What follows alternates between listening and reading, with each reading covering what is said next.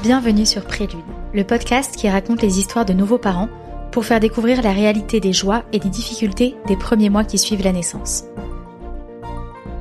Je m'appelle Clémence et j'aurais adoré entendre plus parler de ce qui se passe après l'accouchement, mieux comprendre le quotidien des premiers mois et apprendre des tips de personnes en train de le vivre.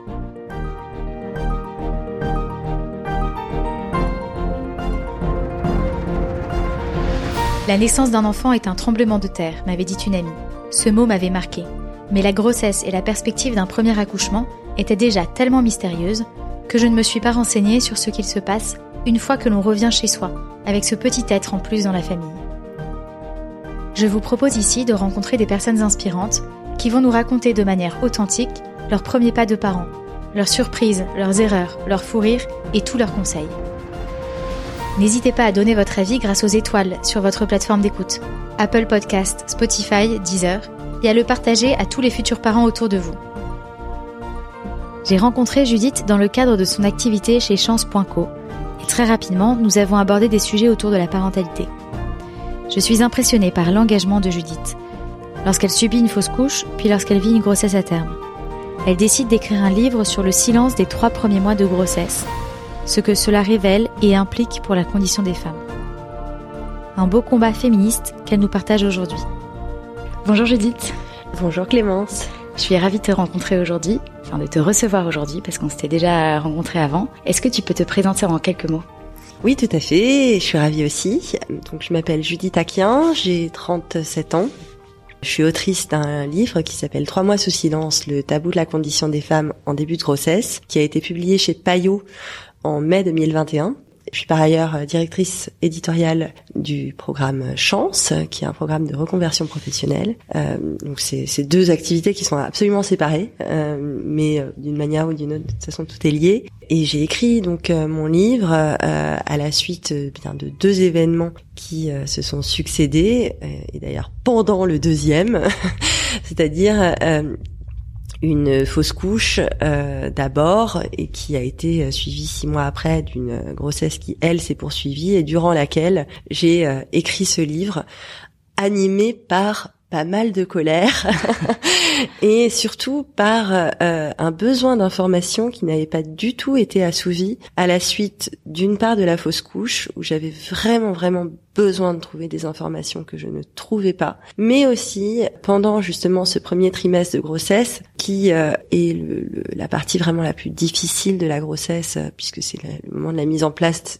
hormonale et qui est totalement sous-traité par la médecine, par les guides qui sont signés par des médecins, etc., etc. Donc, il me semblait important de pouvoir mettre la lumière là-dessus pour rendre justice aux femmes et pour les informer tout simplement, euh, euh, mais aussi pour pouvoir déconstruire un système tout patriarcal qui euh, nous a habitués à intérioriser énormément de douleurs, souffrances, en nous disant que c'était purement personnel et pas spécialement un problème général. Ton livre est vraiment génial. Je le conseille à toutes celles euh, et ceux qui sont en train d'écouter ce, ce, podcast. Et euh, ce qui est très fort, c'est euh, déjà quand tu commences en expliquant la prise en charge médicale de la fausse couche, qui est vraiment euh, choquante. Euh, comment est-ce que tu l'as vécu quand ça s'est passé? Moi, c'était euh, ma fausse couche a eu lieu à sept semaines d'aménorrhée, donc relativement tôt. Et il y a deux étapes dans la fausse couche. Il y a d'une part le moment de l'annonce que la, la, grossesse est arrêtée et et j'ai encore du mal à en parler sans euh, sans avoir la voix qui tremble. Euh, c'est c'est quelque chose qui est très dur, qui s'apparente vraiment à un deuil, euh, à une fin et à, à la perte d'un très grand espoir, euh, d'un espoir qui par ailleurs, et c'est important de le dire, euh, est, très lié aussi au fait, enfin est très lié, et aussi lié au fait, en tout cas, que euh, qu'on ait mis du temps avant d'obtenir une grossesse. Et, en fait, le temps euh, qui euh, passe, où euh, mois après mois, les règles reviennent, etc., etc., où on a fait des PMA, on a fait des FIV. Je fais un on là très générique, hein, qui, qui, concerne pour le coup l'entièreté des cas de figure, pas le mien spécifiquement, mais en fait, c'est difficile de se dire que bah ça y est, ça c'est fini. Déjà, on avait quand même complètement incarné l'enfant à venir du moment qu'on a désiré la, la, la grossesse en question on l'a beaucoup attendu. Et le fait que tout ça s'évapore d'un coup et ne soit même pas reconnaissable et surtout ne soit associé à aucune information, à commencer par l'information clé qui est ce n'est pas votre faute, c'est extrêmement dur. Et en fait, euh, moi j'ai j'ai eu plutôt entre 25 000 guillemets de la chance dans cette euh, dans cette fausse couche puisque elle a eu lieu assez tôt et euh, l'évacuation parce que alors le vocabulaire est monstrueux euh, donc l'évacuation, l'expulsion, etc. Enfin tous ces termes totalement mécanistes pour exprimer quelque chose qui qui bon, quand même a des répercussions très fortes sur le plan affectif et puis même physique cette évacuation a eu lieu de manière naturelle, donc j'ai pas eu besoin de euh, d'avoir un, un, curtage, autre mot épouvantable, mm. ou, euh, même un accouchement, puisque enfin il y a des il y a des femmes qui à des degrés plus avancés de leur grossesse, y compris d'ailleurs en fin de, de, de troisième mois, bah, doivent euh, accoucher de l'embryon, du fœtus qui a pris trop d'espace pour être euh, juste aspiré. Donc pardon hein, pour euh, cette collection de termes tous plus atroces les mm. uns que les autres que je décortique aussi dans le livre parce que c'est important les, les mots euh, et le récit du, que, que, que livre euh, de la société les mots et, et donc le tabou qu'imposent les mots proposés euh, aux, aux, femmes et aux personnes qui traversent ça. C'est-à-dire que si, si c'est pour prononcer ces mots-là, ben, autant se taire en fait. Mm. Et donc, pour en revenir à mon expérience personnelle, qui est en réalité une expérience très vécue par d'autres femmes, le, le grand défaut de la prise en charge, ça a été déjà bon, une absence quand même certaine de sollicitude au moment de l'annonce, euh, c'est-à-dire que le mot banal a été prononcé alors que enfin en aucun cas c'était ça qui prévalait pour moi c'est-à-dire que euh, l'argument statistique euh, n'avait aucune espèce d'intérêt pour moi mm. qui était en proie à, un deuil tout à fait singulier on dit pas à des gens que la mort est banale lorsque euh, ils sont tristes d'avoir perdu un, de leurs proches. Enfin, c'est, alors certes, on n'est pas exactement dans la même chose puisque la vie n'a pas encore eu lieu, mais enfin, on est quand même dans un, espoir tellement un fort, espoir qui est très puissant. Mm. Euh, et donc, euh, Ils ont et donc personne n'a le droit en fait de, mm. de s'arroger euh, le fait que euh, ce soit rien et, et, donc que ce soit banal. Par ailleurs, aucune information, comme je le disais tout à l'heure, n'a été donnée. C'est-à-dire que on m'a pas expliqué pourquoi une fausse couche a lieu en général, pourquoi la mienne avait pu avoir lieu, et on m'a surtout pas dit, c'est pas votre faute. Euh, c'est vraiment, enfin, les, les euh, c'est un problème chromosomique, c'est quelque chose de très dur. Prenez un peu de temps pour vous en remettre. Et on ne m'a pas proposé, comme à l'intégralité des femmes euh, que j'ai pu interroger, et puis euh, dont on a découvert à travers d'autres sondages, etc. Enfin, à mesure que, que le temps avance après la publication du livre, euh, je, des, actions ont lieu et on se rend compte que euh, aucune femme en fait n'a eu accès à euh, euh, ou très très peu à un soutien psychologique inscrit dans le protocole de prise en charge. Donc il faut avoir beaucoup de chance pour avoir un médecin qui vous tend les coordonnées d'un psy spécialisé en deuil périnatal ou même les coordonnées d'un groupe de parole gratuit qui euh, a lieu dans le coin. Et donc tout ça, c'est des choses qu'on est obligé de trouver soi-même, tout seul, euh, dont on n'a parfois aucune espèce d'idée, en tout cas c'était mon cas, euh, que ça puisse exister. Et donc on n'a même pas le réflexe de chercher, comme on se sent très illégitime, on se dit bah voilà, bah, en fait, il y a rien, il euh, y a rien du tout. Il y a très peu d'explications scientifiques parce qu'il y a très peu de recherches scientifiques, puisque en fait, le, le, ce qui concerne le corps des femmes et ce qui, ce qui touche exclusivement le corps des femmes euh, intéresse très peu la recherche, puisque c'est pas non plus inscrit dans un récit jusque dans, dans les livres de SVT, c'est-à-dire que on ne parle pas de euh, euh, pourquoi une fausse couche peut avoir lieu, on ne parle pas non plus euh, de des symptômes de début de grossesse dans les livres de SVT. Pourquoi? Franchement, je pose la question. Ça, il n'y a aucune réponse. Mm. C'est totalement biologique. Ça a beaucoup d'intérêt de comprendre le pourquoi de douleur, le pourquoi de vomissement lié à une montée d'hormones folle. Mais simplement, ça n'intéresse pas. C'est mm. quand même la preuve qu'il y a un, un, un biais un biais de genre qui habite aussi euh, tout ce récit, y compris scientifique. Tu cites le chiffre de une femme sur quatre qui tombe enceinte a vécu une expérience de fausse couche. Comment est-ce que tu expliques qu'il y ait aussi peu d'informations qui concernent cet événement qui en fait concerne énormément de femmes? Alors ça, ça vient du tabou en fait que ça représente. Parler de du deuil périnatal en général, c'est parler de quelque chose qui est euh, vertigineusement inacceptable. C'est-à-dire que euh, déjà la mort en soi c'est euh, vertigineux, mais d'un bébé ou d'une idée de bébé c'est euh, c'est absolument pas possible. C'est c'est très très dur. Simplement il faut le faire. Il faut le faire parce que des gens sont touchés par ça. Et comme tu le dis, dans le cadre de la fausse couche, on n'a pas perdu un bébé, on a perdu un projet très fort, très incarné, et donc par conséquent, en tout cas quand on est concerné, on a l'impression d'avoir perdu un bébé.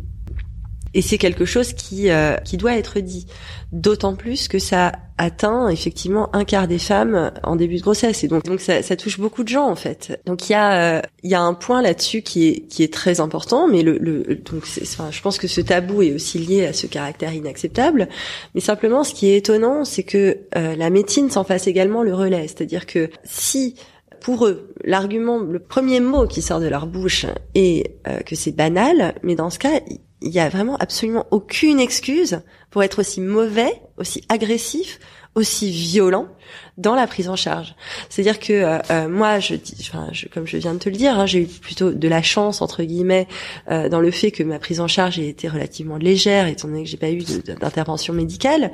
Mais pour une femme qui doit soit faire une évacuation donc prendre un médicament qui va euh, susciter des contractions, eh bien ça va être seul chez elle et euh, c'est euh, à elle de tirer la chaise d'eau sur l'embryon à peine sorti, c'est quand même indicible, enfin c'est impensable. Mm les femmes qui euh, sont à des degrés plus avancés et qui donc doivent euh, subir une intervention chirurgicale, eh bien la subissent au milieu des femmes qui elles accouchent de leur enfant qui pousse leur premier cri. C'est-à-dire que c'est quand même de l'ordre de la torture. Pour certaines femmes, une femme récemment m'a opposé en me disant oui mais bon, pour moi ça me donnait le sentiment d'être légitime, etc. Alors peut-être, mais quand même 98% des, témoignages que j'ai pu lire à ce sujet disaient qu'ils avaient, enfin, qu'elles avaient l'impression de passer de l'autre côté du miroir, quoi, de, de, de devenir folle. Le mot l'impression de devenir folle, enfin ce, cette expression est revenue dans des quantités de témoignages dingues euh, parce que on met les femmes dans une posture qui est celle de la torture. Et euh, euh, moi-même, enfin, j'en ai fait l'expérience pour le coup. Euh, je suis allée aux urgences obstétricales parce que c'est ça qu'il faut faire quand on traverse une fausse couche. Bon, bah aux urgences obstétricales, il y avait que des femmes enceintes jusqu'aux yeux. Et moi, j'étais pas enceinte jusqu'aux yeux. J'avais même pas le ventre qui avait grossi. J'étais en tout début de grossesse. J'étais pour autant enceinte, mais bon, enfin c'était d'une dureté, c'est-à-dire que j'avais, enfin je voyais des femmes faire les 100 pas pour provoquer l'accouchement, etc. Enfin c'était franchement très dur quoi. Mm. euh, et j'avais vraiment l'impression d'être une une perdante au grand jeu du continuum. Donc c'est c'est des, des, dispositifs certes. Alors pour l'hôpital euh, j'entends bien hein, que les, les euh, les moyens soient déjà extrêmement faibles. On ferme des lits en plein Covid, donc on n'en est pas à trouver euh, des, crédits pour obtenir euh, des, pour, construire des unités à part euh, pour les femmes qui traversent des fausses couches. même si, honnêtement, je pense que ces unités seraient pas du tout inutiles. En revanche, quelque chose qui n'a pas du tout de, de coût, c'est la sollicitude. C'est systématiquement bah, avoir un paquet de flyers pour le groupe de parole euh, le plus proche, euh, pour euh, parler de l'association Agapa. Moi, j'étais allée dans le réseau de santé périnatal parisien, voilà, pour, pour au moins donner ses ressources et par conséquent reconnaître, légitimer le, la souffrance qui est vécue. Euh, C'est-à-dire qu'on n'est pas que dans le mécanique. Euh, dire à une femme, mais c'est rien, c'est qu'une cacahuète, ça n'était rien encore. Mais qui êtes-vous pour dire ça? Enfin, c'est-à-dire mmh. que il y a, y a quelque chose qui euh, qui est très grave dans cette manière de prendre en charge et qui, à mon sens, relève totalement de la violence gynécologique et obstétricale. C'est-à-dire que refuser à une personne ce qu'elle ressent, c'est exactement pour moi du même ordre et surtout dans un, moment pareil euh, du même ordre que euh, euh, lui mettre un spéculum sans l'avertir quoi. Enfin c'est c'est c'est quelque chose qui ne convient pas et qui doit cesser. Voilà et qui n'a pas de, de coût. Tu parles de groupe de parole? Comment est-ce que ça se passe là-bas? Est-ce que c'est quelque chose qui aide les femmes? Et est-ce qu'elles arrivent à trouver les bons mots pour en parler? Ça aide énormément. Euh, ça aide énormément et, oui, les femmes trouvent. Alors de toute façon, les bons mots, c'est les mots qu'on a. Et oui, ça aide absolument énormément. Moi, j'y étais allée. Alors j'y étais allée pour, le livre, hein, notamment, puisque je voulais absolument pouvoir euh, bah, échanger. On était en plein Covid. J'étais enceinte Donc bon, c'était pas évident quoi. j'ai énormément travaillé autour de témoignages aussi, hein, bien sûr, mais j'avais besoin quand même d'avoir un peu cette atmosphère aussi. Cependant, euh, j'y étais pas uniquement pour mon livre, j'y suis aussi allée pour euh, pour parler euh, de ce qui m'était arrivé. Et oui, enfin c'est euh, déjà les, les femmes sont très au clair hein, sur ce qu'elles ont vécu, c'est-à-dire que on a intériorisé qu'il fallait pas en parler, mais pour autant on, on, on, vit avec des traumatismes a posteriori toute notre vie. Enfin c'est quand même ça que ça fait ce tabou. c'est c'est pas autre chose quoi. C'est pas que on s'en relève d'autant mieux. S'il y avait pas le tabou, on pourrait sans doute s'en relever un peu plus parce que justement les dispositifs d'aide seraient beaucoup plus efficaces parce que on n'aurait pas aussi subi la violence d'un corps médical qui nous a pas informés et qui donc nous a laissé euh, imaginer que peut-être qu'on était un petit peu coupable de tout ça. C'est-à-dire que euh, j'en parle dans le livre, hein, mais les, les, mots sont, sont quand même très durs. Quoi. On dit faire une fausse couche, alors qu'on la fait pas la fausse couche, on la traverse et on la subit. Il y a des, choses comme ça et, il y a tout un imaginaire en plus euh, pseudo-psychanalytique, enfin d'ailleurs carrément psychanalytique, qui euh, euh, qui vise toujours à rendre les femmes coupables de ce qu'elles subissent. Euh, et donc on se dit bah peut-être que c'était mon inconscient qui m'a fait faire ça à mon corps. C'est des trucs terribles. Et c'est faux, évidemment mm. que c'est faux. Pour le coup, la science, le peu que la science a réussi à, faire pour, en s'intéressant trois secondes à la question, bah, c'est de s'apercevoir que évidemment, c'est absolument pas lié à l'inconscient. Enfin, c'est euh, c'est lié au corps, à sa biologie et euh, à une question de d'anomalie euh, de l'embryon.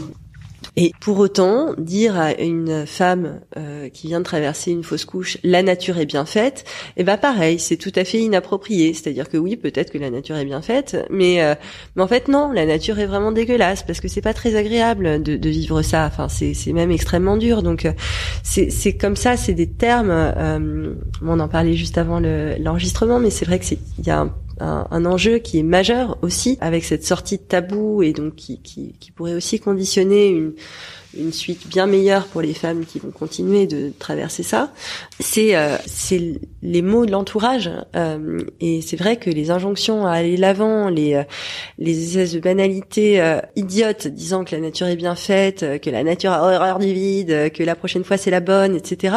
Mais c'est à côté de la plaque. Et, et je comprends que ce soit difficile hein, d'apprendre ça, mais en fait, se contenter, c'est pour ça d'ailleurs qu'on se contente d'une banalité au moment d'un décès, à dire toutes mes condoléances. Je mets au défi plein de gens à savoir à me m'expliquer ce que c'est qu'une condoléance en vrai, la définition exacte du dictionnaire, mais on s'en fiche en fait. C'est un mot d'usage, c'est une banalité, c'est une mondanité qui convient.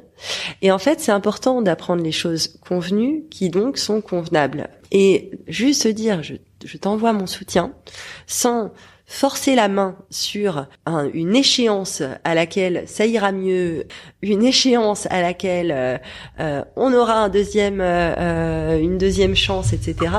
En fait, c'est ça qui est approprié, et c'est très important, très important d'entrer dans cet apprentissage-là. La question de la fausse couche est très liée à la question des trois premiers mois et du silence, qui est d'ailleurs le titre de ton livre, au-dessus de ces trois premiers mois. Comment est-ce que ça se fait que pendant les trois premiers mois, on se sente complètement obligé de ne rien dire, de ne pas être enceinte, et que même officiellement, on reçoit son certificat de grossesse seulement au bout de trois mois? Comment est-ce que, d'où ça vient, ça? Là, en fait, il y a vraiment deux questions là-dedans. Parce que pour moi, la deuxième partie de ta question, qui est celle du certificat de grossesse à la fin du troisième mois, c'est hallucinant.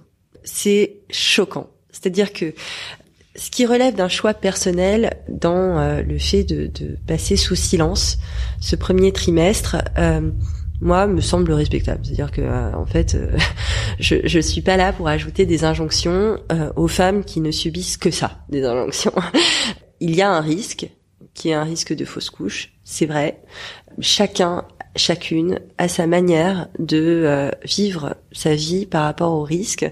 Et euh, je trouve que ce serait une grave erreur que d'intimer aux femmes ou au couple ou à un des membres du couple qui n'est pas nécessairement d'ailleurs la, future mère la, la parturiante de euh, à tout prix sortir du silence.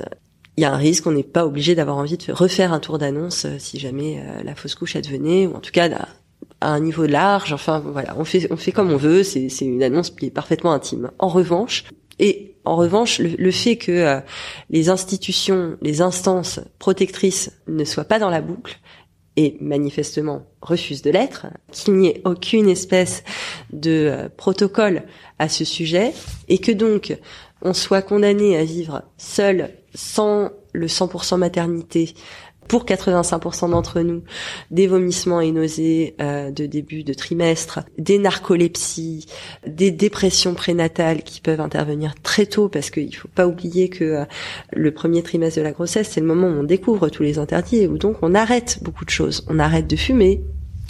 c'est pas bien de fumer, hein, mais ça aide. On arrête euh, les antidépresseurs quand on est sujet au, sujet aux, dépressions. C'est pas simple. Euh, c'est des arrêts qui sont d'un coup. C'est pas du tout évident. Ça fait beaucoup de choses, énormément de charge mentale. On doit euh, aussi arrêter les aliments qui nous faisaient plaisir. On se découvre euh, dans une, une trivialité corporelle absolue, c'est-à-dire que je suis désolée, mais on pète toute la grossesse, c'est pas très marrant, euh, c'est extrêmement gênant. Euh, on se retrouve avec des hémorroïdes, euh, on se retrouve avec bah, ces nausées, mais qui font tourner de l'œil, avec des vomissements, avec cette fatigue de fou. On se retrouve avec des, symptômes qui sont extraordinairement handicapants, qui devraient nous ouvrir des droits, mais qui ne nous en ouvrent pas. En fait, le problème que tout ça pose, c'est que manifestement, à la faveur du silence, qui est le, un choix, eh bien, la société a juste décidé de ne rien organiser mm. pour les femmes. Alors que, euh, bon, si je fais une analogie euh, tout à fait triviale, quand on euh, a une gastroentérite, mal qui est partagée entre hommes et femmes de manière équitable, donc, donc qui tout d'un coup intéresse davantage la société et ses dispositifs, bon bah on va pas faire des tours d'annonce euh, expliquant qu'on a une gastro. On passe aussi sous silence l'objet du problème, etc. Bah pour autant, il y a des arrêts maladie, il y a des, des remèdes très efficaces, euh, il y a des consultations médicales où on n'est pas délégitimé euh, dans ce qu'on vit et où on nous dit pas euh, croquer une petite biscotte et, et mâchonner un petit bout de gingembre. On nous donne des médicaments. Euh, parce que la recherche a fait son travail là-dessus. Et pourquoi la recherche a-t-elle fait son travail? Parce que c'est partagé par les hommes et les femmes. Là, il y a quand même un vrai problème, c'est-à-dire que, euh, alors aujourd'hui, euh, depuis très peu de temps, d'ailleurs, depuis la sortie de mon livre, c'est une coïncidence, est apparu un, un médicament qui, lui, manifestement, est assez efficace contre les nausées et vomissements de la grossesse. Mais voilà, enfin bref, tout ça pour dire que euh, euh le, le, système est euh, lui-même très malade, c'est-à-dire mm. que ça va pas du tout. Et euh, euh, là, en ce moment même, d'ici quelques minutes, vont être débattues à l'Assemblée nationale des propositions visant justement à ce que la grossesse, eh bien, soit reconnue dès le début comme étant une, enfin c'est-à-dire que comme étant un moment de très forts symptômes et donc avec une prise en charge qui s'impose liée à ça. Et ça ne veut pas dire pour autant que ça met en danger. Moi, je suis une fervente défenseuse euh, du droit à l'IVG. Ça ne met absolument pas ça en cause. Qu'est-ce qu'on pourrait faire euh, dans le milieu professionnel euh, où ces trois mois sont parfois très mal vécus parce qu'on n'a rien de droit de dire, on n'a pas le droit d'être arrêté? Est-ce qu'il y a des, des, mesures concrètes qui pourraient être prises pour permettre tout en respectant la volonté de la femme de le dire ou pas, mais d'avoir euh, des ajustements qui permettraient aux, femmes de travailler de manière digne, comme tu dis. Alors il y en a plein, euh, il y a plein plein de choses. Je pense que la, la vraie première chose, euh, au-delà des, des, des, solutions que je vais pouvoir énumérer, hein, mais c'est euh, de vraiment faire de la prévention contre les discriminations et les violences euh, verbales, euh, mais aussi économiques faites aux femmes euh, dans ce cadre-là, dans le cadre de l'annonce de la grossesse. C'est-à-dire que euh, là encore aujourd'hui, je connais pas une femme qui a été à l'aise au moment d'annoncer sa grossesse, qui parfois a eu la bonne surprise d'être bien accueillie, mais qui quand même bien souvent voit sa carrière complètement gelée, son poste mis au placard et donc euh, voit tous ces espoirs bon, de, de, d'indépendance financière, d'épanouissement aussi au travail, etc., complètement envolé, et donc euh, vit un calvaire pendant la suite de sa grossesse. C'est-à-dire que c'est quand même extrêmement dur. Donc là, il y a un vrai point là-dessus. Et pareil, euh, je pense que c'est quelque chose qui doit être euh, vraiment pris en compte d'un point de vue politique. il y a très peu d'informations là-dessus. On a appris grâce à MeToo que le harcèlement sexuel c'était quand même très mal. pour autant, il y a encore énormément de problèmes mais bon, au moins on l'a appris, au moins on sait que c'est très mal. Euh, Le, la question des discriminations à l'annonce de la grossesse reste plus ou moins ok dans la tête des gens. C'est-à-dire que mm. c'est euh, c'est vraiment la, la, la blague raciste euh, version années 80. C'est-à-dire que, enfin, c'était ok euh, les sketchs de Michel Leb quand on était petit, quoi. mais c'est un peu l'équivalent de, de, ça. Donc là, il y a un vrai problème. Il y a une vraie campagne de sensibilisation à mener, également en interne. Et je pense que quand même la, la meilleure manière de, de, de, résoudre ce problème, c'est quand même de rétablir une égalité dans euh, les congés parentaux, puisque c'est pour ça qu'on est euh, discriminé aussi, euh, et donc de demander à ce que les seconds parents bah, aient le même congé que la mère biologique pour accueillir l'enfant, puisqu'il n'y a quand même vraiment pas de raison, pas du tout. Donc il y a ça. Ensuite, d'un point de vue purement pratique, il me semble évident que pour les entreprises qui euh, le peuvent, c'est-à-dire que pour les, les, entreprises, les métiers de bureau, le télétravail devrait être un droit absolu 100% du temps de la grossesse et vraiment le plus tôt possible. Par conséquent, il faut qu'il y ait des référents RH euh, ou des référents du personnel qui soient soumis à la confidentialité dans euh, l'entreprise pour respecter potentiellement une peur, euh, voilà, de un devoir refaire un tour d'annonce en, cas de fausse couche, deux de discrimination de la part du patron de la patronne, etc., euh, etc. Pour les, les métiers qui relèvent d'activités hyper variées comme professeur, artisane, coiffeuse, euh, vendeuses, etc., euh, etc., médecins, euh, euh, et bien là, il faut quand même pouvoir proposer des aménagements corrects. C'est-à-dire que il faut, il faut réfléchir, être créatif, mais mais il y a vraiment quelque chose à faire. Quelque chose de tout bête, mais dans les magasins, on refuse aux vendeuses d'avoir un, un siège. Et ben voilà, c'est tout, tout bête, mm. mais interdire cette interdiction pour que euh, bah, une femme qui euh, certes n'a pas un gros ventre de femme enceinte qui euh, légitimerait ça et qui et qui surtout donnerait une très mauvaise image à la boîte à la, à la marque en laissant la salariée en question debout mais on est on n'a pas tout le temps un gros ventre. Quand on est enceinte il y a quand même trois quatre mois où ça se voit pas vraiment. Mmh. et, et c'est quand même les trois quatre mois où c'est le plus difficile. Donc enfin tout cas, c'est le plus difficile de manière totalement globale, quoi. Mm. Et, et, et, si pouvoir s'asseoir, c'est très important quand on est pris à des accès de fatigue énormes. Or, c'est le cas. Mais une fois de plus, comme c'est comme comme on l'a pas appris à l'école que c'est le cas, moi j'ai tout découvert. Hein. J'ai tout découvert en le vivant. Enfin, c'est quand même hallucinant. Je suis, je suis quelqu'un qui lit, je lis les journaux, je suis assez militante. Enfin, je, je suis, je suis quelqu'un d'engagé. J'ai euh, des potes qui sont journalistes, mais je n'avais jamais entendu parler de ce symptôme de la fatigue qui a été mm. pour moi euh, monstrueux, euh, mais jamais j'en ai entendu parler. Donc il y a, y, a, y a aussi ce point, c'est-à-dire que si personne n'est au courant, bah, a priori les managers, a, fortiori les hommes, mm. bah, n'ont aucune espèce d'idée de ce que ça représente. Mm. Et comme le réflexe au sein de la société, c'est toujours de quand même commencer par soupçonner les femmes d'en faire trop, d'être chiante, d'être hystérique, de trop s'écouter. Ne t'écoute pas trop, enfin je l'ai entendu de mes propres oreilles. C'est quand même d'une violence quand on, quand on est vraiment en train de se mettre en veille, mais totalement. C'est-à-dire que si on s'écoutait même un tout petit peu, on s'arrêterait direct. Entendre un ne t'écoute pas trop, mais c'est pas possible. Hmm. Euh, enfin, c'est violentissime. Et en fait, c'est des choses qui, pareil, qui s'apprennent, euh, mais, mais, qui devraient s'apprendre en, en, apprenant la biologie aussi. C'est-à-dire hmm. que si c'est absent du récit dans l'éducation nationale elle-même, euh, les répercussions sont en fait partout. Ce que tu disais euh, est assez parlant. On parle à chaque fois des petits mots de grossesse, alors que en fait, euh, ce que beaucoup de femmes vivent, c'est pas des petits mots de grossesse, c'est c'est les symptômes d'une vraie maladie. Oui, tout à fait. Alors ça, les petits mots de la grossesse, euh, cette terminologie, quand j'ai découvert ça dans les dans les livres de grossesse, mais euh, vraiment, il y a eu une quantité de choses qui m'ont fait me dire, non vraiment, ce livre, il faut vraiment que je l'écrive. alors que j'étais vraiment fatiguée.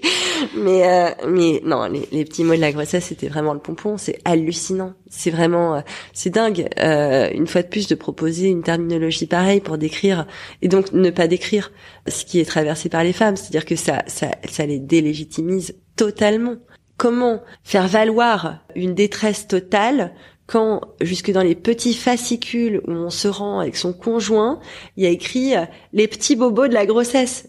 C'est quand même euh, une manière mais tellement paternaliste, tellement infantilisante de s'adresser à nous. Et dans des termes qui sont euh, euh, dans des dans des, des ouvrages euh, dans des supports qui sont signés par des gynécos qui sont le grand collège des gynécologues obstétriciens. C'est-à-dire que c'est des c'est des termes les petits mots de la grossesse qu'on retrouve jusque dans les thèses. C'est-à-dire que c'est le terme médical. Mm. et les conséquences sont énormes. C'est-à-dire que bah c'est pour ça que la recherche ne s'y intéresse pas. Parce que c'est petit. Sauf que c'est pas petit. Enfin, c'est petit que dans l'attention qu'on y prête, mais c'est énorme à vivre et c'est énorme à vivre d'autant plus quand euh, voilà on a une activité économique. Or euh, bon, bah, on fait pas ses enfants à la retraite. Donc bien sûr que euh, c'est vécu en même temps que on doit aller au boulot prendre le RER e se percher sur des talons aller faire des amabilités etc etc alors que on pourrait quand même vivre les choses de manière beaucoup plus digne et beaucoup plus correcte. Donc voilà il y a, y a oui il y a un gros gros problème de terminologie mais de toute façon c'est c'est c'est comme faire une c'est en fait c'est toute cette terminologie qui euh, euh, qui refuse en fait aux femmes d'être une quelconque légitimité dans euh, ce qu'elles traversent et qui les désigne plutôt comme coupables, plutôt toujours comme exagératrices, qui se font vraiment le relais de considérations de genre, de, de, de biais de considération, pardon, qui sont totalement systémique, c'est-à-dire que euh, les études le démontrent euh, que même quand on présente des,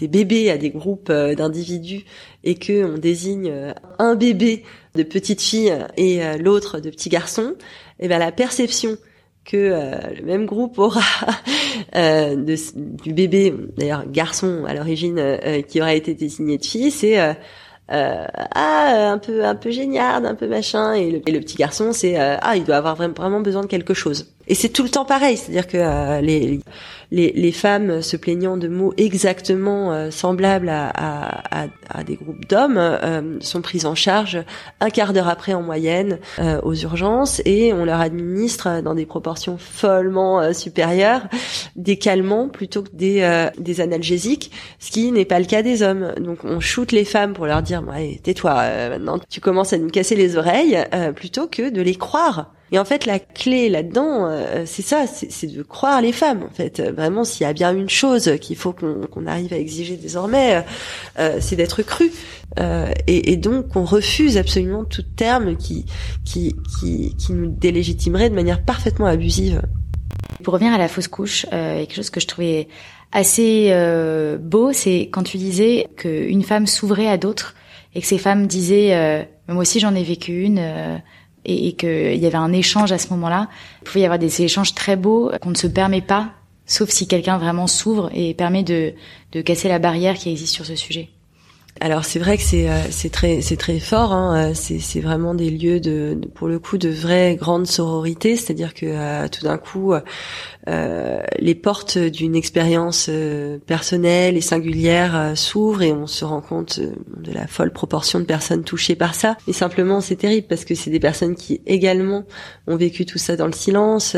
Si si elles en parlent à leur tour et si elles arrivent à accueillir si bien euh, la douleur d'une personne qui vient de le vivre, c'est aussi que ça n'est pas pensé P-A-N-S-E, euh, c'est c'est c'est que ça a pas cicatrisé, mm. c'est-à-dire que euh, ce silence qui tout d'un coup se brise avec ces portes qui s'ouvrent de l'expérience d'autrui, c'est quelque chose qui est mais en fait d'une d'une d'une dureté folle, c'est-à-dire que euh, ça, bien sûr ça permet bah, d'entrer dans dans un univers d'empathie, de, de, grande douceur, de pour le coup les mots choisis sont sont justes et, et où on se sent beaucoup moins seul et où on se rend compte que bon bah enfin voilà il y a ok, ok, aucune de ces femmes n'a l'air vraiment infanticide, donc ça va. Enfin, en fait, moi non plus. Euh, je, je, mais pour autant, pour autant, c'est euh, c'est quelque chose que je trouve euh, voilà très triste quoi que ça ce soit ça ne concerne qu'un entre soi euh,